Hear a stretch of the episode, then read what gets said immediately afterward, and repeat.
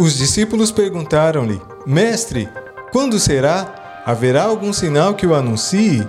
Jesus respondeu: Cuidado, que ninguém vos engane, porque virão muitos apresentando-se em meu nome como sendo o Cristo e dizendo: Chegou a hora. Não lhes deem crédito. Quando ouvirem falar em guerras e insurreições, que o pânico não se apodere de vocês.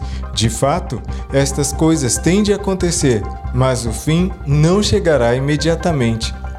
As nações levantar-se-ão umas contra as outras, e reino contra reino, e haverá grandes terremotos e fomes em muitos sítios, e epidemias. Lucas 21, versículos 7 a 11, versão OL. A palavra nos avisou sobre epidemias nos nossos dias. Sim, vivemos os dias e esses tempos que a Bíblia fala. Isto hoje é também científico, não apenas bíblico. O relógio do Apocalipse, por exemplo, que foi criado há 73 anos em plena Guerra Fria por cientistas, foi ajustado no dia 23 de janeiro deste ano e agora ele indica que faltam apenas 100 segundos para a meia-noite, a hora final. Há uma reportagem sobre isso, por exemplo, no portal G1, no dia 23 de janeiro de 2020. São inúmeros os artigos, documentários e até filmes que abordam esse assunto com base em dados científicos. E como não poderia ser diferente, a Bíblia já falava sim sobre epidemias. Muitas pessoas questionam o fato de antes haverem também guerras, as mundiais, por exemplo, terremotos, maremotos, pestes, mas o que devemos observar é que a natureza se comporta nesse sentido como uma mulher que dará à luz. Ao passo que o momento se aproxima, ela sente mais dores, contrações e com mais frequência. É isso também que tem acontecido nas últimas décadas e nos últimos anos. Falaremos um pouco mais agora sobre o Covid, mas antes, deixe seu gostei e se inscreva para apoiar o nosso trabalho.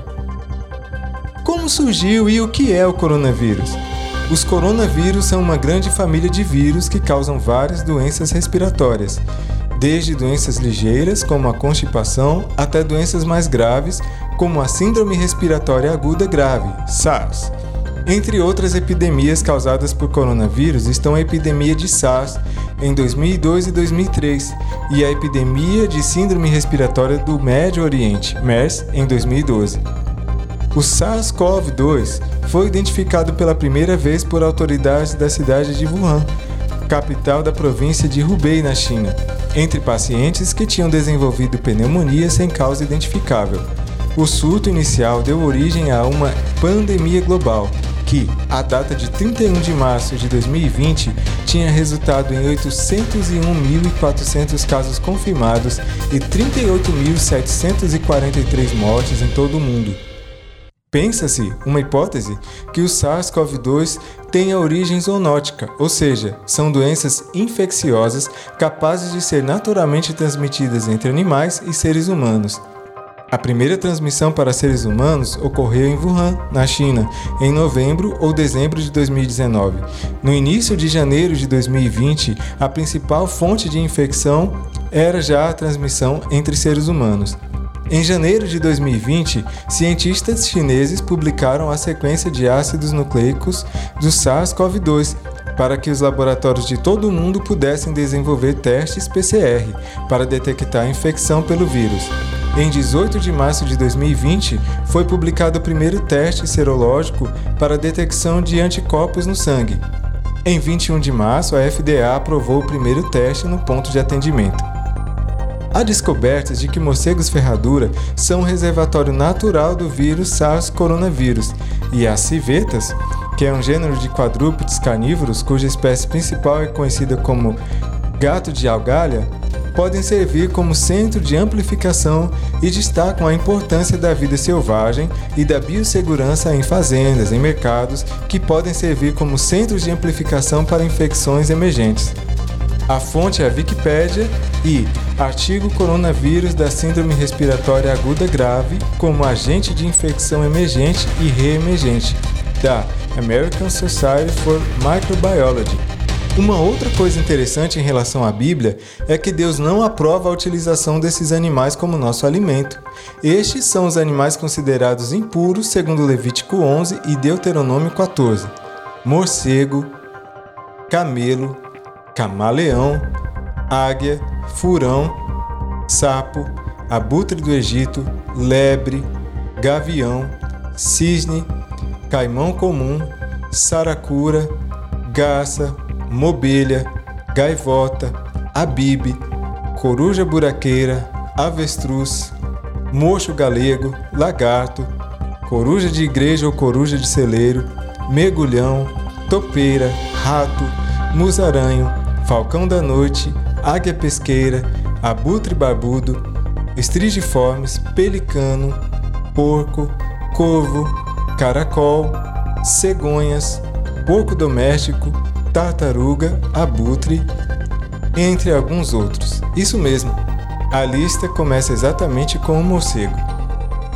Há também outros vírus famosos com origens semelhantes. É o caso do vírus ebola.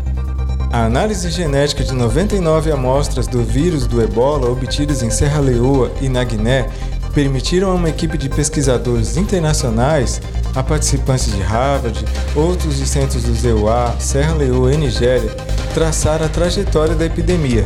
A principal conclusão publicada pela revista Science é que, ao contrário do que ocorreu em outros surtos, o atual se deve a um só contato entre o local onde estava hospedado, um animal, provavelmente um morcego, e uma pessoa. Fonte: site El País. Observe o que a Bíblia fala há milênios e veja a grandeza da sabedoria e da ciência de Deus. Você vai concluir que os mandamentos de Deus nunca são para o próprio benefício dele. Ele não tem necessidade dos mesmos, é para o nosso próprio benefício e para o nosso próprio bem. A cada um deles que seguimos, algum mal é evitado. Esta é a mais pura verdade. E o que tenho mais a dizer sobre a situação que estamos vivendo é que Deus permanece no controle e Ele ainda está vendo tudo. A palavra nunca vai nos incentivar ao desespero, ansiedade, medo. Ao contrário, não temas é um termo muito intensificado e repetido nas Escrituras Sagradas. Não fui eu que ordenei a você? Seja forte e corajoso. Não se apavore, nem desanime, pois o Senhor, o seu Deus, estará com você por onde você andar. Josué 1:9. Por isso não tema, pois eu estou com você. Não tenha medo, pois sou o seu Deus. Eu o fortalecerei e o ajudarei. Eu o segurarei com a minha mão direita vitoriosa. Isaías 41:10. Então, não se alimente com aquilo que pode te trazer pavor, receio, angústia. Desligue a TV e utilize menos as redes sociais se for necessário. Mantenha a sua fé firme e não temas. Ele está conosco nas crises. Ele não as provoca, porém as permite, e através delas suscita coisas boas. Que através dessa pandemia as pessoas se unam mais, as famílias fortaleçam seu vínculo e todos nos voltemos mais para Deus e a Sua palavra. Não se desespere diante das situações difíceis que você tenha que enfrentar e lembre-se sempre do que ele disse a Isaías: Não tema, pois estou com você. Apenas tenha fé. Um grande abraço e que você e sua família estejam bem e com saúde. Viva melhor através da Bíblia.